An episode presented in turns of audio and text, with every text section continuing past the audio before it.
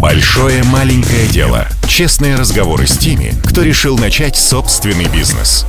Добрый день, друзья! С вами Светлана Загородникова и подкаст «Большое маленькое дело». Мы беседуем с девушками, которые не побоялись заняться бизнесом, превратили хобби и увлечение в хорошо оплачиваемую работу, решили открыть собственное дело, начинали с нуля и добились успеха. И сегодня у нас в гостях еще более не побоявшаяся девушка, которая не только оставила свою карьеру и ушла в никуда, но и переехала в другую страну с мужем и дочкой. Этакое никуда в Кубе. Знакомьтесь. Специалист по карьерным стратегиям, ментор, TEDx-спикер, автор книги «Никуда не будь» Лена Рязанова. Лена, здравствуйте. Здравствуйте. Я автор книги «Никогда не быть». Но никуда не быть тоже классно. Я прошу прощения. Да, это наоборот весело. Я думаю, это даже весело. А я как раз думала, как назвать вторую книгу. Отлично. Ну что, никуда не вы тоже хорошее название. Вот, совершенно. В нем очень много смысла, на самом деле. Да. Угу. А, Лена, у вас у самой удивительная история поиска себя и своего дела. У вашего мужа не менее удивительная история, и все ваши клиенты как на подбор с удивительными, прекрасными историями поиска своего дела. И скажите, пожалуйста, как так получилось, что вы, оказавшись сама вот в абсолютной неизвестности, неопределенности, нашли себя именно в помощи профессионалам в поиске призвания и самореализации? Как эта мысль вообще пришла к вам в голову? Как эта идея возникла? Эта идея знаете, Светлана, удивительно, как эта идея вообще не возникла раньше. Я начну с предыстории. Во-первых, да. я по профессии специалист по развитию людей, талант-менеджер, то есть специалист по талантам. Это моя профессия. Я этим занималась, работая в глобальной корпорации. И все это было, с одной стороны, очень интересно, а с другой стороны, я очень тяготилась, и я думала, ну что ж такое, это точно, это как-то не совсем похоже на то, что я хочу, потому что смысла в этом немного. Э, я видела ситуации свои профессиональные, рабочие на тот момент, в которых действительно было немного смысла. Ведь в больших корпорациях мы часто обслуживаем некие процессы. Они должны быть сделаны правильно. я видела свою роль такую, ну, такой функционирующий винтик такой дорогостоящий достаточно, но тем не менее, который, вот знаете, я помню, возвращаюсь домой с работы, после рабочего дня, а наша дочь э, с няней дома, и я возвращаюсь, я каждый раз задаю себе вопрос, оно того стоило или нет. И каждый раз у меня, знаете, Светлана, вопрос, ответ, вернее, был, кажется, нет. Вот не было такого ощущения, когда ты идешь и ты говоришь себе, какой потрясающий день, я сделала такие классные вещи, я просто горжусь тем, что я делаю, и эти дни были крайне, крайне редкими. Mm-hmm. И на тот момент, когда мой муж наконец а, созрел дать себе большой шанс в той карьере, о которой он мечтал с 16 лет, а именно в карьере шеф-повара французской кухни, так вот, на тот момент у меня относительно моего будущего был большой вопросительный знак. Я точно знала, чего я не хочу. Я знала, что я не хочу заниматься тем, чем я занималась до сих пор, то есть развитие людей. Пожалуйста, только не это. А что-то связанное с людьми, да не дай бог. И я, значит, с этими совершенно четкими убеждениями, чего я не хочу, отправилась вот в это большое, в этот, на этот большой путь перемен отправилась на большой путь перемен, звучит потрясающе. Короче, мы вот сели в самолет с билетом в один конец, и на тот момент Рома очень хорошо понимал, знал и практически на 150% был уверен, что он нашел себя во французской кухне, а я на 100% понимала и знала, как я тогда думала, чего я точно не хочу, и думала, что я буду фотографом. Mm-hmm. И, может быть, писателем, который пишет про разные страны, ну, такой travel писатель И я начала этому учиться, и фотографии, travel писательству Училась я, правда, на английском, потому что я не нашла на русском языке тогда в одиннадцатом году никаких таких курсов. Я так училась основательно, просто очень серьезно, и все очень здорово у меня получалось. И я вела блог. Рома начал учиться в Париже. А я вела блог, о том, как у нас идут дела. Люди мой блог читали и постоянно писали мне письма о том, что да как вам не страшно? Да вот вы, вот, вот, вы даже, даже не знаете, не можете ответить на вопрос, что с вами будет дальше. Вот он отучится, получит диплом. А если вы не найдете работу? А если а, ничего не получится? А если закончатся все деньги, а вы их не сможете заработать? И вот такие вот все вопросы. И я на эти вопросы размышляла, отвечала, что-то там писала. И вдруг я понимаю постепенно, что как будто я а, тот опыт, через который мы сейчас проходим, что это как будто бы какая-то такая хорошая практика ко всей той теории, которую я узнала а, уже давно. Я-то думала, что я вообще все знаю про перемены, про поиски себя, про то, как люди себя находят. И вот тут сложился пазл. Вот так. То есть в один прекрасный день а, все вот так вот по кусочку, по кусочку складывалось, складывалось, и вдруг я поняла, что да, я на эту тему, в общем, могу много чего рассказать, и даже, может быть, однажды напишу книжку, потому что на практике поиски себя у взрослых людей с детьми, с уже состоявшимися карьерами, они вообще не похожи на то, что в теории. Вот так я и пришла к этому. Лена, вот многие начинающие, думающие о своем деле, заморачивается вопросом о какой-то глобальной миссии своего проекта. Считается, что тебя должно драйвить и вести вперед что-то такое большое и огромное, типа мира во всем мире, счастье всех людей и животных. Вот у вас какая была миссия на том первом этапе? Была ли она вообще? На первом этапе, когда э, в, уже вот в этой моей роли, mm-hmm. или вообще на первом этапе моей карьеры с самого начала? Нет, когда вот вы начали свое дело, вот вы наконец-то mm-hmm. у вас сложился пазл, да, что вот что можно этим заниматься. И вот были какие-то идеи про миссию? Я ее, Светлана, для себя никогда не пыталась сформулировать. И не пыталась сформулировать как некий девиз, который будет у меня везде написан, и который люди смогут прочитать и понять, о, какая у нее крутая миссия, срочно она точно знает. Нет, я очень практичный человек, ну, должна сказать для наших слушателей, когда начинаешь свой перезапуск в 38, имея двух детей, и родителей, которые уже в преклонном возрасте, mm-hmm. и много чего там с точки зрения обязательств, то тут ты в облаках витаешь не очень, но ты зато очень честно отвечаешь себе на некие вопросы. И у меня есть не миссия, у меня есть такой подход к жизни, который, собственно, и стал названием тогда моего блога, он называется Life is Now. То есть жизнь — это сейчас. Это не завтра, когда-то далеко или послезавтра. Это не вчера. Это то, что происходит с тобой сейчас. Если ты сейчас живешь и ты не видишь никакого смысла в том, что ты делаешь, если ты не веришь в то, что ты делаешь, если ты живешь с человеком, который, который не твой человек. И, и вот, вот когда ты жизнь свою просто а, живешь в режиме, ну когда-нибудь же наступит мое, вот настоящее, то это не дело. И я себе тогда просто поклялась, что больше со мной такого не произойдет. Делаю только то, во что верю, и живу там, где мне хочется жить, и с теми, с кем мне жить хочется. И я с тех пор от этого не ухожу. И вот можно ли считать миссией «делаю только то, во что верю»? Может быть, может быть, можно. Но я не заморачивалась. Я понимала, что если я в этом начала разбираться, и это добавило мне понимание как оно происходит на самом деле, и я в этом уже 15 лет была профессионалом, так елки-палки, я же сейчас горы сверну. Вот и все, и понеслось. То есть, и я еще, знаете, что поняла? Для наших слушателей, которые, возможно, сейчас думают, как только я пойму свою большую цель, все да, попрет. Да. А она, знаете, а она по ходу сложится. Она сложится по ходу. Она не сложится, когда мы сидим, гадаем и пытаемся ее как-то там э, вычленить из всего. Я это называю кроссвордингом. Вот сидишь ты такой, сводишь все словечки, чтобы все сложились.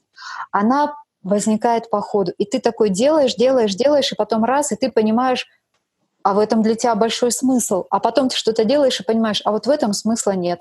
А потом ты еще что делаешь. Так вот это, это называется эволюционная цель. Это когда она а, немножко меняется, а, но она как бы вот о чем-то таком, что уже в тебе глубоко сидит, и так вот просто с каждым твоим шагом немножко проступает. И ждать а, момента озарения, когда вдруг все так бабах, тебя бабахнет, и после этого ты идешь, это можно ведь и всю жизнь прождать.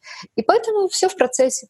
И даже знаете, что я еще хочу сказать для наших слушателей? Mm-hmm. Вот я уверена, что если бы я не, не потратила деньги и время на мое обучение фотографии и тревел-писательству, то я бы и, и не проветрила бы голову совершенно от своей темы профессиональной основной, я бы, может быть, и не вернулась бы. То есть это все было не зря, абсолютно все не зря.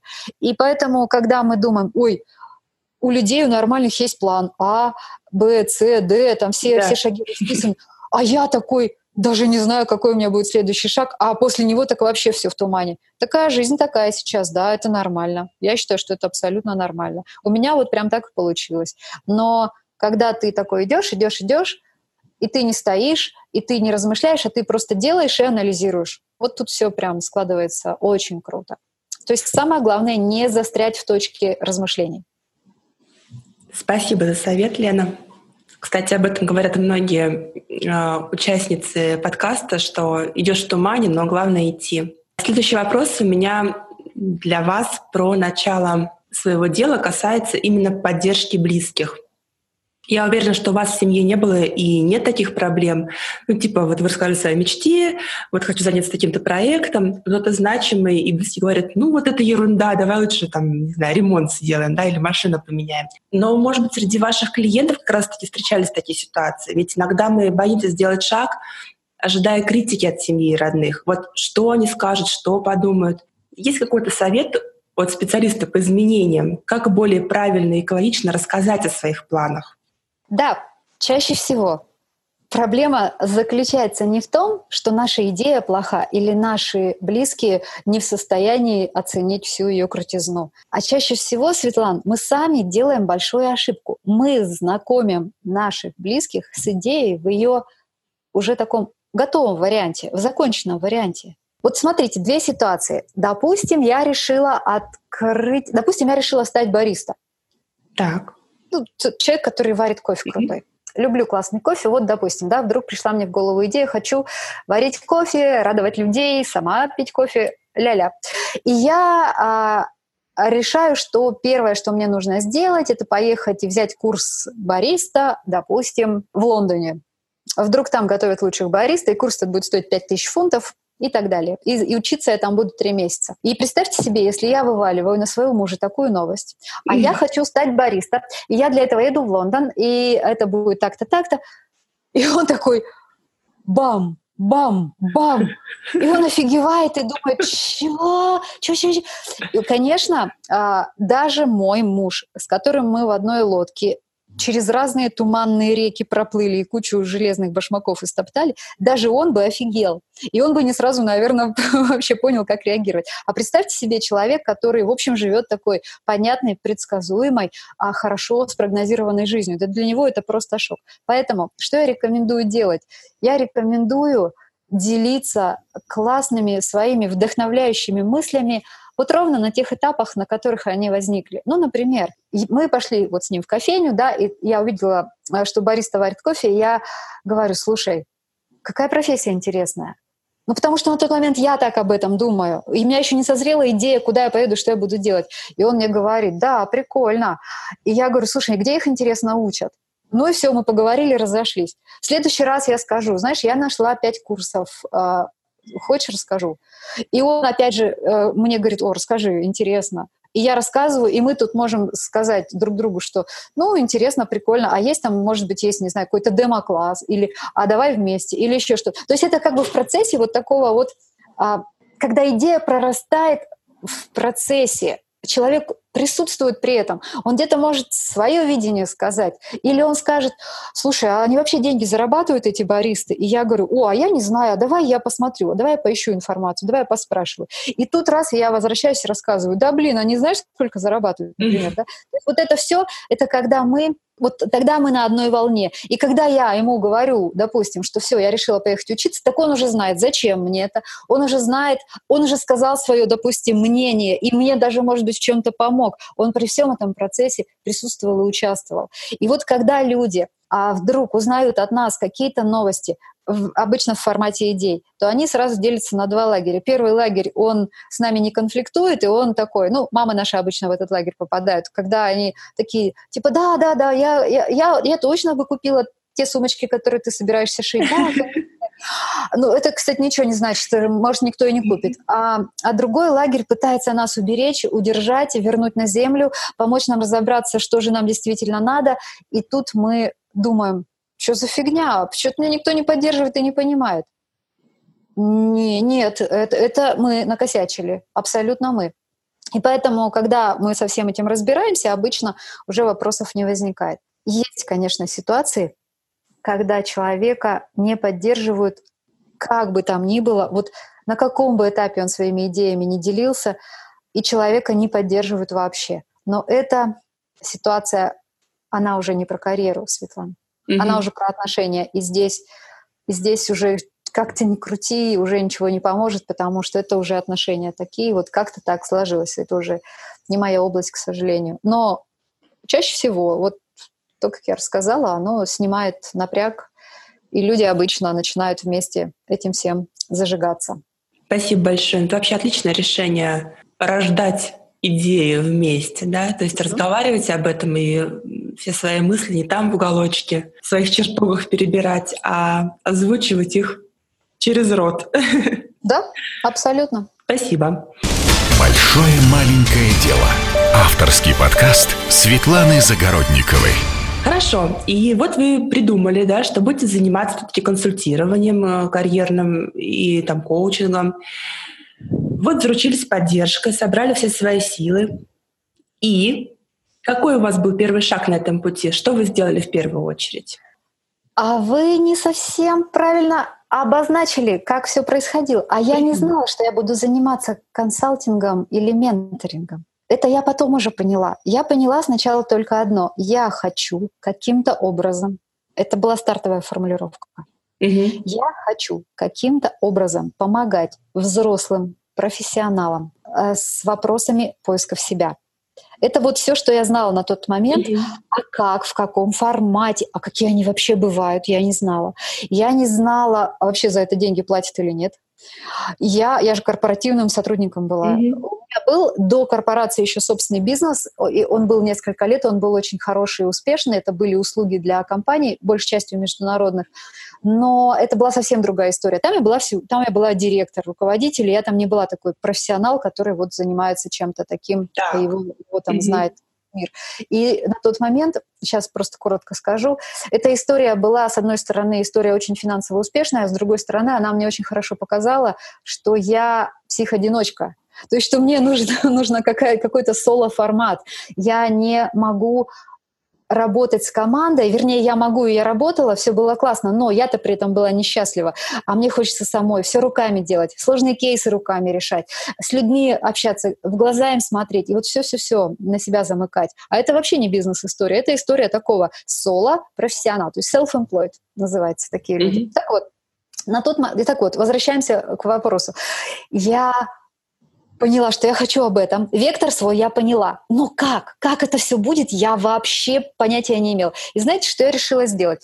Я решила, это было правильное, прям правильное решение. Я решила, а я сейчас, во-первых, должна попробовать что-то сделать с реальным человеком, ну хотя бы поговорить с ним, хотя бы узнать, а у него голова-то об этом болит или нет. К счастью, у меня людей было очень много вокруг, у которых голова об этом болела, они же мне письма писали, они мой блог читали, они...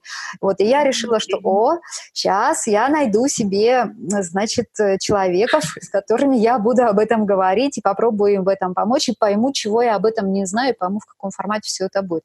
А потом я поняла, я поняла, что да, это нужно, это нужно. Как это может быть, еще пока непонятно, я решила задать себе другой правильный вопрос, совершенно интуитивно.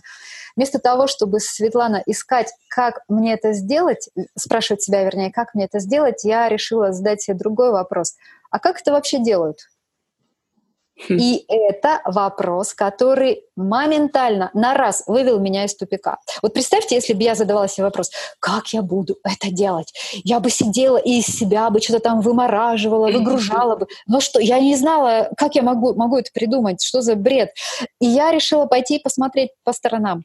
И я такая нашла Европейскую ассоциацию а, психологов, коучей, консультантов и написала им вопрос, нескольким из них чуваки, а, скажите, пожалуйста, кто круче всех в карьерном консалтинге?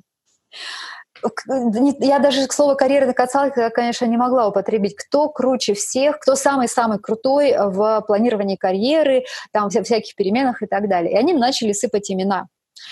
И я заходила э, на все профили или на сайты, или писала просто этим людям, и задавала им какие-то вопросы. Я сейчас уже понимаю, что я делала на тот момент. На тот момент я делала такое хорошее исследование. Mm-hmm. Я, я делала изучала ситуацию, то есть я отвечала себе на вопрос, а как это бывает.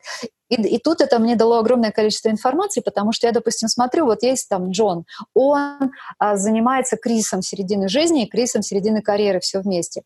И он как бы идет через какие-то глубинные э, психологические там всякие сложности, проблемы, и он вот как бы копается во всем этом там по два года с людьми. И я сразу понимаю, что это не про меня. Я так не хочу, я бизнесовый человек, я хочу, чтобы люди как-то пошустрее пробирались через свои перемены.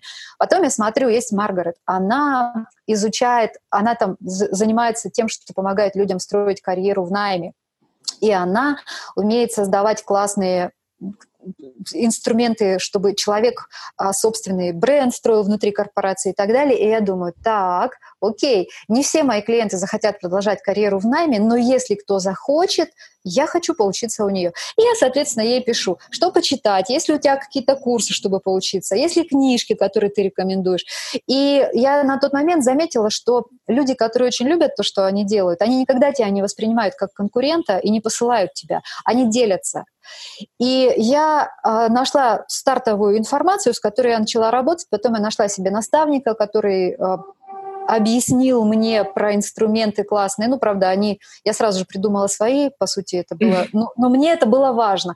И вот как бы я создала себе собственную программу развития, и после этого я поняла, как это будет. Я поняла, на что будет похож мой процесс взаимодействия с человеком, который так же, как я, но только в самом начале пути, в самом начале своих перемен. И когда я это придумала, я это все прописала, а я на, нафигачила какой-то там простейший сайт, очень простой, где больше было лозунгов и пафоса, чем по сути. Я написала, что «А, там проводить жизнь на любимой работе, это фигня полная, ребята, давайте там приходите. Ага. Ко мне, правда, люди пришли, и было очень интересно и здорово, и вот я начала свою практику. И на тот момент я работала и за деньги, и бесплатно, если мне был интересен кейс. Ну, собственно, я и, и сейчас продолжаю очень часто работать бесплатно, если это социальные проекты, например, если это социальное предпринимательство. Я работаю mm-hmm. также. Вот, и, короче, и вот это вот было такое начало, начало, начало. То есть вот, я огляделась по сторонам, я поняла, как это может выглядеть, я поняла, как это может называться, я поняла, как я хочу называться, я поняла, каких мне знаний не хватает, я поняла, где мне их взять, я поняла, что это вообще есть на рынке, что люди живут, что они зарабатывают э, деньги хорошие, занимаясь этим, и что они такие крутые, что мне до них еще лет 20 расти, но есть куда расти. И, в общем, все так я такая воодушевилась решилась и поперла. Какие классные первые шаги, прям вот... Правда? Да. Вот согласитесь, как лучше учебнику. А вот согласитесь лучше, чем сидеть и так думать. Идти, не идти, мое, не мое, делать, не делать. Так это же с ума сойти можно. Конечно, я согласна, но как-то переключиться из режима мое, не мое, делать, не делать, в то, что, а, пойду делать, а вдруг не мое. Это, это можно, можно. Это просто вот сейчас кто-то нас послушает, и, пере... я уверена, что сможет переключиться. Я тоже на это буду надеяться, потому что ну, очень зажигает ваша история. И вот так вот четкий план, прям на скидку вы нам тут сейчас уже рассказали. Лена, вот а сейчас вы известный специалист по карьерным стратегиям, популярный блогер, автор книги «Никогда не будь». Весной да. вы выступали на конференции TEDx. Угу. Живете в прекраснейшем месте в мире. Вот о чем-то из этого сегодняшнего вы мечтали в самом начале? Или вы думали про одно, а получили другое? Вот расскажите, пожалуйста. В начале был Сейчас я подумаю, как это правильно назвать. Вот, вот помните, я говорила про то обещание, которое я себе дала? Да. То есть, что делать только то, что я верю, жить с тем, с кем мне хочется жить, и там, где мне хочется. И это было такое такое, с одной стороны, очень неконкретное нечто, такое вот обещание. Я же не писала конкретно там, что да. жить только там, где есть море, горы, а, и, и температура такая-то, и там 300 солнечных дней в году. Нет, так, такой конкретики, конечно, я не писала, но это меня и спасло. Потому что если бы я тогда намечтала себе, например, Монако, то, скорее всего, я бы в Монако-то как раз и не попала, или ни в какие другие такие места не попала. Я держала все возможности открытыми, и вот под мои критерии могло попасть много что. И я сейчас могла с вами разговаривать, я, например, не знаю, все, все же зависит от того, где происходит работа, ну, так как у нас один человек, мой муж, он связан со своей работой, он непосредственно должен быть там, где его работа. Mm-hmm. Вот если он, если он управляет ресторанными проектами, то вот где ресторан, там и он. А я, соответственно, могу жить в любой точке мира. И вот так как его пригласили в Монако, работать. И я оказалась тоже здесь же с ним. Я здесь зарегистрировалась, я здесь все легализовала, начала здесь работать, платить налоги. И вот уже сколько мы уже, шестой год, шесть лет почти уже здесь живем. И я, знаете, помню один момент. У нас даже фотка на эту тему есть. А мы перед, перед вот этим вот самолетом в Париж с нашей дочей, ей три года, мы сидим на подоконнике Шереметьево и делаем фотографию на телефон, селфи. И мы с Ромой сидим такие, как бы немножко даже трагичные, ну потому что перед нами вообще большой знак вопроса, получится что-то из этого не получится, а то, что мы э, тему-то предыдущую закрыли хорошую, это мы тоже хорошо понимали, что все, все как бы новый старт. Нюта сидит между нами, кривляется, и вот эта фотка, я очень хорошо помню, что когда мы ее сфотографировали, сделали, я своему мужу сказала, ты знаешь, я... Вот, вот было бы круто жить там, где есть горы и где есть море, да? А он смотрит на меня и говорит, какие-то еще нереалистичные мечты? Ну, типа, еще, еще что? Я говорю, а кто сказал, что не получится? Он говорит, ну, я не знаю, а кто сказал, что получится? Я говорю, ну вот действительно, ведь и так, и так шансов 50 на 50. Mm-hmm. Никто не сказал, что не получится, никто не сказал, что получится. Давай просто посмотрим. И на тот момент вот это вот давай просто посмотрим, но при этом сделаем все, что в наших силах, это просто, знаете, стало для нас таким непотопляемым девизом, вот, вот единственным иногда, что мы могли себе говорить, потому что планы все полетели к черту, все сразу пошло не так, все сразу начало как-то вот меняться, другие возможности стали появляться, а те, которых мы ждали, они не появлялись, и вот все такое. И вот когда планы полетели к черту, вот эта вот фраза «давай посмотрим», но при этом понимая, что ты будешь делать все, что от тебя зависит, вот это вот единственное, наверное, что работает на старте. И я потом, как-то недавно мы тут праздновали наш юбилей, начало нашей новой жизни. Он у нас 15 марта, официальный день, когда mm-hmm. вот мы все начали, все улетели. И мы как-то сидим, а, я пришла к Роме, а, в ресторан, мы с ним сидим. Он туда-сюда, там сотрудники носятся, у них там какое-то событие, и вот тут так, тут так, отрывают, куда-то он бежит. И потом он опять в очередной раз возвращается, я уже все съела, я уже пью кофе. И я говорю, слушай, тебе клево? Он говорит, клево, говорит, подожди, ты о чем? А он весь такой замотанный, замоченный. Я говорю, слушай, ну вот оно, вот оно стоило того. Он говорит, что стоило? Я говорю, то, что мы однажды решили все поменять, оно того стоило? Он говорит, Блин, ну, конечно, да. Я говорю, а помнишь наш разговор в Шереметьево на подоконнике? Он говорит, э, о чем? Я говорю, ну вот, про горы, про море. Вот они горы, вот море. Твой ресторан на берегу, тот, в котором ты работаешь, вот, соответственно, персонал твой, вот ты носишься, как сумасшедший. Ты же забыл, наверное, уже про все. И он остановился и говорит, охренеть. И из нас двоих я вот об этом всегда помню. А он об этом не помнил, но у него же тоже получилось. То есть я к тому, что если вас, вы, вы что-то затеете, вы будете делать, вам будут говорить, ну что из этого получится, а можно конкретику, а можно факты, а можно твой бизнес-план. Можете mm-hmm. говорить, мы посмотрим, давайте посмотрим. Мы точно будем делать все, что можем, но посмотрим. Это все, что мы знаем на данный момент. А там такие возможные повороты, что только держись. Вы слушаете подкаст «Большое маленькое дело». Мой любимый вопрос после вот разговора о таких мечтах, о визуализации, о каких-то планах и там сбывшихся надеждах вот такой. Был ли, был ли у вас такой момент или, или такие моменты, когда вот в вашем проекте хотелось все бросить, ничего не получалось. Или, может быть, ну, я не знаю, может быть, вы все-таки думали, а, может быть, это не мое, или не судьба, ну, почему-то ничего не получается. Наверное, там какие-то знаки. Вот такое у вас вообще было? Да, и вы сейчас очень классно а, два назвали момента, они потому что разные, Свет. Первый момент, когда хотелось все бросить, а, потому что ничего не получается, потому что сложно, потому что кажется, что из этого никогда ничего не выйдет, что люди это, людям это, допустим, не нужно, или ты на этом денег не заработаешь, и вообще это все несерьезно. А второй момент, когда кажется, что это не твое, даже если оно вроде как и работает уже все. Я про два момента расскажу, потому что в течение первых трех лет они могут возникать и возникать совершенно неожиданно и пугать людей своим возникновением. Угу. Мало того, я даже скажу, это странно, если они не возникнут ни разу.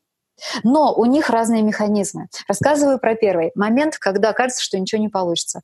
Ох, я даже не знаю, сколько их было в течение первого года точно, а в течение второго года были, и в течение там третьего года тоже были, но в течение первого года, ну, я даже не знаю. Я помню особенно два момента такого жесткого просто эмоционального падения, когда такого спада, когда я просто рыдала. Вот я сидела и, и просто рыдала. Хорошо, что муж не видел. Он был на работе, а я сидела и рыдала. И я рыдала вот о чем. Был такой... Я только стартовала, а первые первый поток людей, которые пришли со мной поработать, и он закончился, а второй поток еще не начался, и я думала, что он и не начнется никогда, потому что люди не писали, они не задавали вопросов, им было как бы как будто бы меня нет. И вот этот вакуум, а это оказалось всего лишь такой, у нас сезонность есть, в моем бизнесе есть сезонность. Новый год, допустим, после Нового года люди обычно не не занимаются какими-то моментами планирования, они отдыхают, у них год сложный был. А я-то сижу, значит, там 5, допустим, января и думаю, не, ничего не получится. 10 января ни одного звонка, ни одного письма, а я стартовала там полгода назад. Не, не, не, ничего не получится и так далее. И я помню очень хорошо, Значит, я поплакала, поплакала. Я сразу себе ответила на вопрос, э, что я теперь буду делать. А, и я подумала, что, ну, я пока поработаю с компаниями, поделаю для них какие-то талант-проекты, а, и за это время попробую разобраться, что я хочу. Но знаете, что произошло сразу же после? После того, как я, значит, успокоилась поняла, что да, я поработаю с компаниями, сейчас подумаю, в какие компании, там, какие у меня знакомые, связи и так далее. Но, знаете, я потом села за свой рабочий стол, уже, уже приняв решение, что я больше не буду работать, не буду больше заниматься карьерным, карьерными стратегиями, mm-hmm. я открыла все свои рабочие файлы и начала над ними работать и снова что-то читать, потому что мне было интересно. И я поняла, блин, как я могу это бросить? Я что, больная? Я, я даже без денег это делать буду и копаться в этом, потому что мне это интересно. И я как-то успокоилась и подумала, даже если люди придут ко мне через год, я этот год все равно буду этим заниматься. И я успокоилась. И вот на тот момент я поняла, что если вот действительно это так, то точно все правильно значит. Это был первый момент, момент спада. То есть рыданий было там выше крыши. Но я поняла, как я возвращаюсь обратно, потому что это действительно мое и интересно. И когда вот внутреннее решение созревает, что нужно это или не нужно миру, я с этим разберусь. Главное, что это нужно мне, а как сделать так, чтобы это нужно было миру, это вопрос. Это вопрос размышлений, работы и так далее. Так вот, теперь про второй момент, который возник очень неожиданно, это момент, когда финансово уже все было хорошо, когда я была уже так востребована, что ко мне люди записывались, у меня был лист ожидания, если вдруг освобождается место в расписании, и а, на месяц, на полтора месяца вперед запись была на консультации. И вот представляете, Свет, я однажды просыпаюсь утром и понимаю, что я не хочу. Я не хочу больше ничего. Я не хочу, чтобы сегодня у меня были консультации. Я не хочу больше а, думать об этих проблемах. Я не хочу больше а, задавать людям эти вопросы. Я реально так поняла. И а, потом я заставила себя, естественно, я же профессионал, я села, я отработала, я даже в процессе работы как бы так снова включилась, все классно. Потом следующий день, и я снова утром просыпаюсь с пониманием, что я не хочу. И я так призадумалась. Ну, я же типа как доктор, который наблюдает за своими болезнями сам. Я так призадумалась, думаю, так, а какого фига? Я точно в своей теме, у меня точно все прет. Что такое? Почему это может быть? И я взяла свой ежедневник, и начала смотреть на то, как у меня все устроено. И я увидела, что я последние недели работала без выходных с утра mm-hmm. до вечера. И что у меня... Я забила на ребенка, а, ну, как я, естественно, я из школы-то ее забирала, и еду-то ей какую-то давала, но чтобы так вот посидеть с ней, поговорить. Я забила на качественное общение с мужем, потому что, ну, он и так маниакальный трудоголик. Если его не вытаскивать из его трудоголизма, то это вообще э, все, ты считаешь, что я его и видеть не буду, и он меня тоже. Ну, и тут он там на своей орбите вращается, я на своей фигачу. И я увидела, что а, как бы жизнь такая превратилась в какую-то странную гонку, еще хуже, чем в корпорации. И я остановилась и подумала, а нафига? а зачем так-то все? Зачем вот так-то все устраивать себе, чтобы не взлюбить свою работу, потому что ты в ней себя загнал? И на тот момент до меня дошла одна правильная мысль.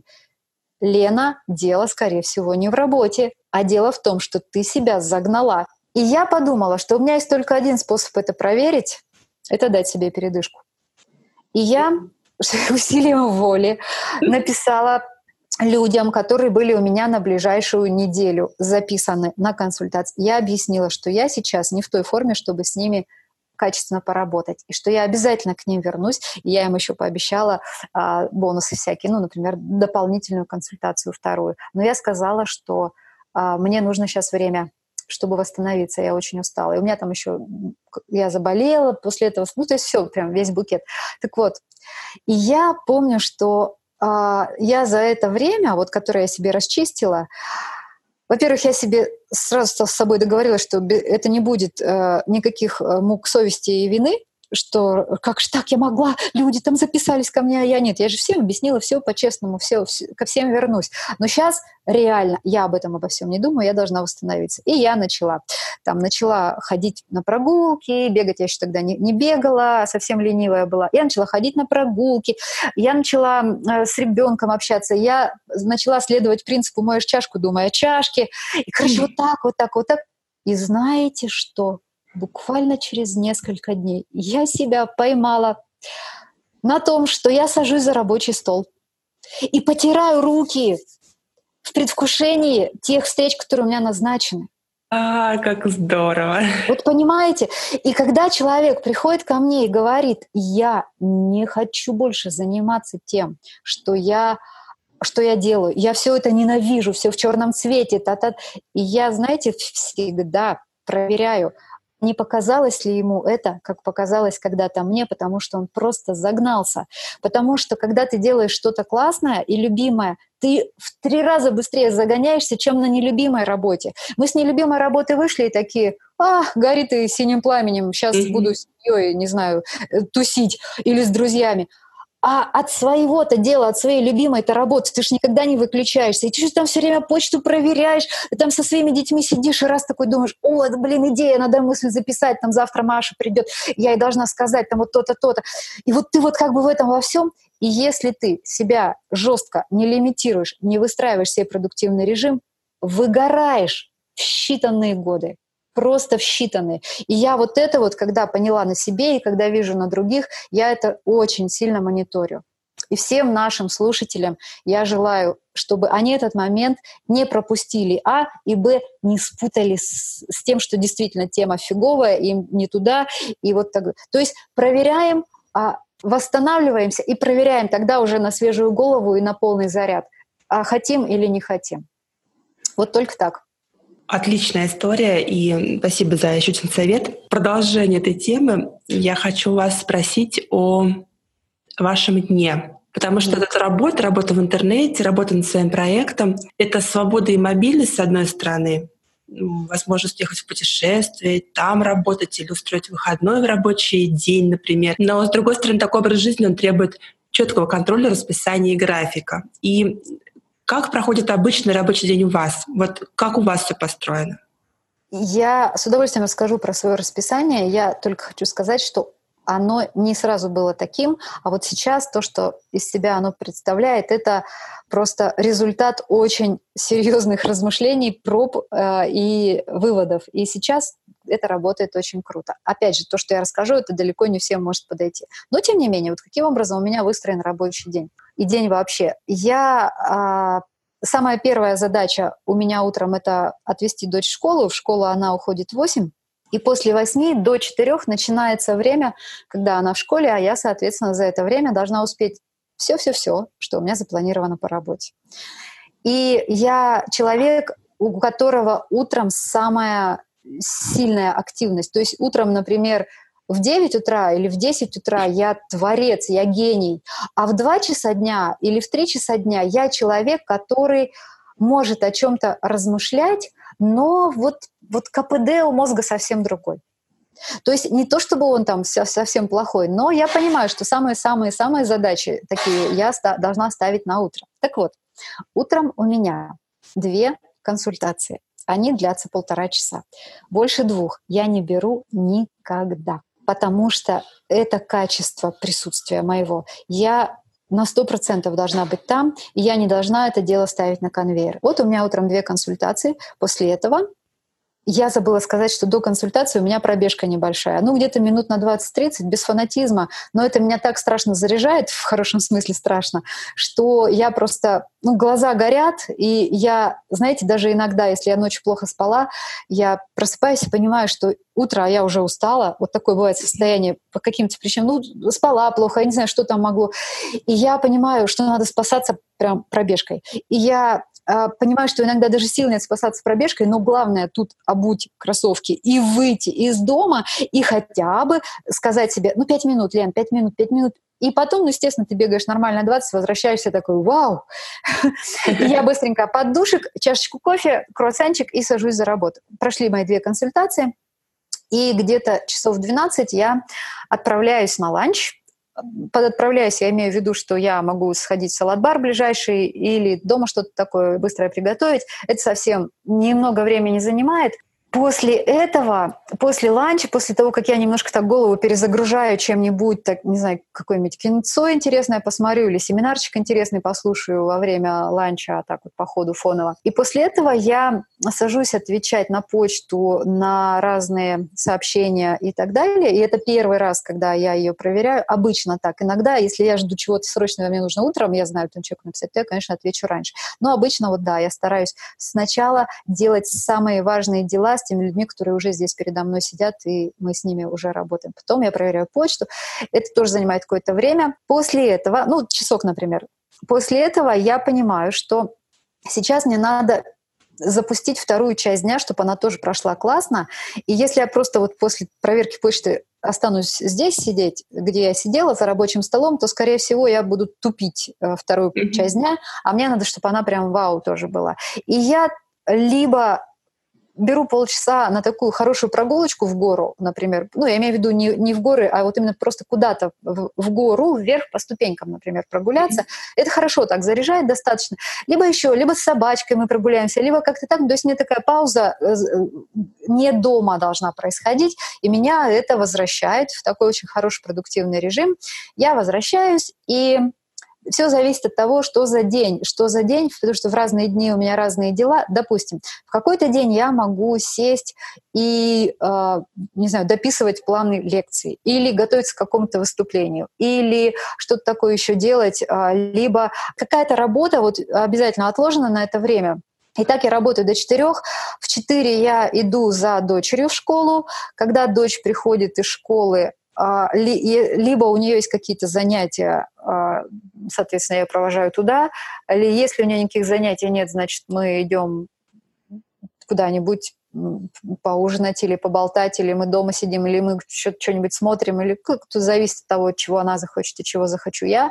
Но у меня железное правило, если я с ребенком, значит, я сто процентов с ребенком. Моешь чашку, думай о чашке и так далее. И вечером мы обычно не то чтобы у нас какие-то были супер-пупер активности, у нас собаки, мы стараемся их вообще не оставлять надолго без нас, а их с собой таскать тоже все время не, не очень хорошо. Поэтому мы такие домашние очень люди. Ну вот, допустим, мы а, классический наш вечер, мы сели смотреть кино, собаки вокруг нас, сидим, болтаем. Наступил вечер, все рано пошли спать. Я имею в виду меня и Аню, а муж у меня поздняя пташка, и он там, допустим, часов до 12 легко будет работать, сидеть у него это время, когда его прет. Ну и, собственно, вот, вот так, так все просто. Иногда на это накладываю, иногда это командировки. Если командировки я прилетаю, там, делаю то, ради чего я прилетела, это встреча, это консультация, это выступление, еще что-то, и улетаю обратно. Вот так. То есть очень такая размеренная, спокойная жизнь, ничего зажигательного, все очень мирно. А вот эти периоды э, спада, подъема энергии, это вы вычислили опытным путем или где-то ага. прочитали и применили на себе? Я наблюдала. Я знаете, как наблюдала? Сейчас нашим слушателям расскажу. Mm-hmm. У меня э, бумажный ежедневник. Я люблю бумажные ежедневники. И вот и он там, естественно, так вот открывается неделя, и он расписан по часам. То есть я там записываю встречи, например. И я решила возле каждого часа ставить по десятибальной шкале уровень энергии. И это несложно. То есть, если он все время лежит на столе, это вообще несложно сделать. Допустим, я, я смотрю, я, значит, ставила где-то месяц, и я посмотрела, и я увидела некие э, закономерности в этом во всем. Я увидела, насколько у меня утро отличается от после обеда и насколько после обеда отличается от вечера. После этого мне стало интересно, можно ли как-то усилить после обеда, что мне может помочь. Пробежка, прогулка, а, не знаю, э, сериал или пообщаться с друзьями или еще что. Что мне может помочь, я тоже начала пробовать. Я поняла, что любое отключение вот выход куда-то вне дома, это меня включает снова, я возвращаюсь уже другой. И вот эти все вещи прям вот но на это много времени ушло, но оно реально того стоит. Когда мы наблюдаем за собой, мы видим эти закономерности. Если вам скажут, что нужно вставать в 5 утра и успевать mm-hmm. делать главное дело дня до этого, это для этого человека это сработало. А для моего мужа это никогда не сработает, потому что он реальная сова. И он главное дело дня делает часов 11 вечера, и он кайфует от этого. Mm-hmm. Вот, вот так. И поэтому у нас у каждого очень все индивидуально должно быть, и мы можем изучать разные схемы, но мы их должны проверить на себе и понять, для нас работает или не работает. А тут, что круто, эффект-то виден сразу. То есть вот, вот прям сразу, там, после пробежки ты сразу ощущаешь, что ты такой ух, или после сидения пятичасового за компьютером ты сразу ощущаешь, что ты просто тухляк. Это все просто. Отлично. Большое маленькое дело. Авторский подкаст Светланы Загородниковой. Алена, еще один вопрос хочу задать вам. Такой мой личный вопрос. Я сама хочу потом когда-нибудь книгу написать или на конференции TEDx выступить. Это такая вот моя голубая мечта. Это не планы, не цели, а вот прям мечта-мечта. И я mm-hmm. не тороплюсь там прописывать план выступления, да, или там содержание книги. Просто мечтаю. Но вот что там после мечты? О чем еще можно мечтать, если вот это уже есть? Вот поделитесь с нами, если это возможно, конечно, своими планами, своими целями, своими стремлениями. Вот что дальше? Я хочу сказать, что об, об нужно очень, об, нужно обязательно мечтать о таких вещах, и можно эти мечты, можно им помочь работать на вас, и можно помочь им осуществляться. Ну, например, вот вы можете думать про выступление на Теди, да? Или про то, что напишите книгу. Mm-hmm. и вы можете просто думать об этом или записать это в список 100 э, вещей, которые mm-hmm. вы хотите ощутить в жизни. Это все круто и здорово. А представьте, если вы не просто будете об этом думать, а если вы, например, зайдете на сайт Мифа на, в раздел «Автор», и вы увидите, как должна выглядеть заявка на книгу. И распечатаете это, например, и положите это на рабочий стол на какое-то время это вообще другое ощущение. Вы как будто бы, как будто бы это уже часть вашей вселенной. Или, знаете, я когда мечтала, у меня в списке было выступить на TEDx, я нашла фотографию, где Значит, с такого ракурса сцена сфотографирована как бы сзади немножко. Как, вот как спикер, если выходит на эту сцену, вот он примерно так и видит. Он видит зрительный зал, он видит буквы, так сбоку стоящие на сцене, он видит луч света, направлен на сцену красный ковровый кружочек на сцене, там, где спикеры выступают. И вот как бы классика вот этого жанра, вот это все стоит. И я нашла эту фотографию, я ее а, скачала себе, и я ее среди прочих других поставила на рабочий стол. И она как бы просто была перед глазами. Я не писала, не искала там. Ну, я примерно представляла, что конференции время от времени проходят, но мне некогда было особо этим заниматься, потому что у меня работы куча. И тут когда мне ребята написали и предложили выступить, и все это случилось, и знаете, был момент, который меня поверг в совершеннейший восторг и шок. За секунду до выхода на сцену я стояла в коридоре перед тем, как туда выйти, и картинка была абсолютно та же самая. Вообще, вот все до деталей. И я просто, я подумала, боже, что, это так визуализация работает? Я очень практичный человек, но так, такое вот совпадение было. И я обо всем, что я мечтаю, я стараюсь мечтать вот как бы так предметно. То есть, кстати, когда я нашла эту картинку на TED, я знаете, что еще сделала? Почему я говорю мечтать предметно? Mm-hmm. Я нашла тоже форму, как спикеры пишут заявку, например, на себя или можно написать на другого спикера. Ну, это была, было на главном теде такая форма, но это все равно вот прикольно было. Я тоже ее, помню, нашла, и я тоже как бы прочитала и поняла, что вот это может быть следующим шагом, если я это захочу. Так вот, вот эти вот мечты, которые нас заряжают и которые а, вот, вот их можно разными способами уже сейчас включать в свою жизнь, и это офигенное ощущение создает. О чем мечтаю я? Много о чем. Например, я мечтаю, что однажды я буду жить в таком доме с таким большим участком, что я смогу взять из приюта не одну собаку, а 15, 20, 30, а может и больше. Ого. Я мечтаю об этом. Это, это большая, не знаю, мне кажется, это, это очень важная вещь, и она как бы напрямую не связана с моей работой, но по жизни вот это одна из таких штук, да. И, и конечно, я понимаю, что раз уж я себе это увидела и поняла, и в этом для меня много энергии, то когда-то я точно как-то к этому приближусь. Может, их будет не 30, может, их будет 5, а вдруг их будет 100, потому что я на пенсии построю приют. Вот я не знаю, правда, но вот такие вещи, когда они как бы летают, летают вокруг, и раз ты почувствовал в чем-то для тебя есть прям много силы, много огня, они уже не улетят, потому что они просто начинают жить в твоей голове, и ты и тобой незаметно, в хорошем смысле слова, рулить. И вот такие, вот и ты как-то выруливаешь к этому. Или, говоря про книгу, вот я тоже когда-то подумала про книгу, я подумала, что она вот, вот, вот вот будет вот о том-то, она будет помогать людям, будут какие-то отзывы. Я очень даже представила себе, что обо мне будет написано там на задней обложке этой книги. И я понимала, что надо ее писать, что это будет много работы, ну и прикольно. Но зато вот это ощущение, что вот оно как будет, оно как так греет, что ты готов и писать, и писать, и писать, и, пожалуйста, пиши ты себе, пиши. И вот эти все вещи, а, они, их должно быть много. Это не значит, что мы разбрасываемся, но это значит, что у нас всегда есть выбор, у нас есть варианты. И может быть одно самое главное. Вот я точно знаю, что я сейчас в своей теме, я в своей теме хочу быть очень крутой. Но это же как бы, ну да, очевидно, вот так оно. Вот оно и что, и что. А вокруг всего этого много всего такого, что я делаю еще кроме. Вот у меня такой формат. И мечты хорошие про собак, и разложили, что нужно делать с этими мечтами. Я тут сразу задумалась, что же я еще хочу такого, чтобы уже сейчас залезть на сайт и посмотреть картинку или заявку, да? Да, или, например, билеты куда-то посмотреть. Да, да, да, или билет. Или отельчик там посмотреть. Или, если мечтаете жить где-то, ну, посмотрите, сколько там квартиры стоят, с какие квартиры. Сейчас же легко найти все агентства да. по аренде в интернете. Это же вообще офигенно работает. И можно распечатать это все себе или сохранить закладочку. И вы как бы понимаете, что блин, так это уже часть моей жизни. Я вот она уже открыта, у меня вкладка, и я туда время от времени смотрю. Я еще только хочу сказать, я против вот всякой эзотерики о том, что вот, ты там себе представляю каждое утро, и что-то с тобой случится. Мне кажется, это работает на каком-то другом уровне, но как человек супер практичный и скорее такой биз бизнесовый, мне сложно объяснить эту механику. Я могу сказать только так. Это сказывается, влияет на наш уровень энергии, это влияет на наше представление о возможном и невозможном, когда вот мы так делаем. И это дает некое...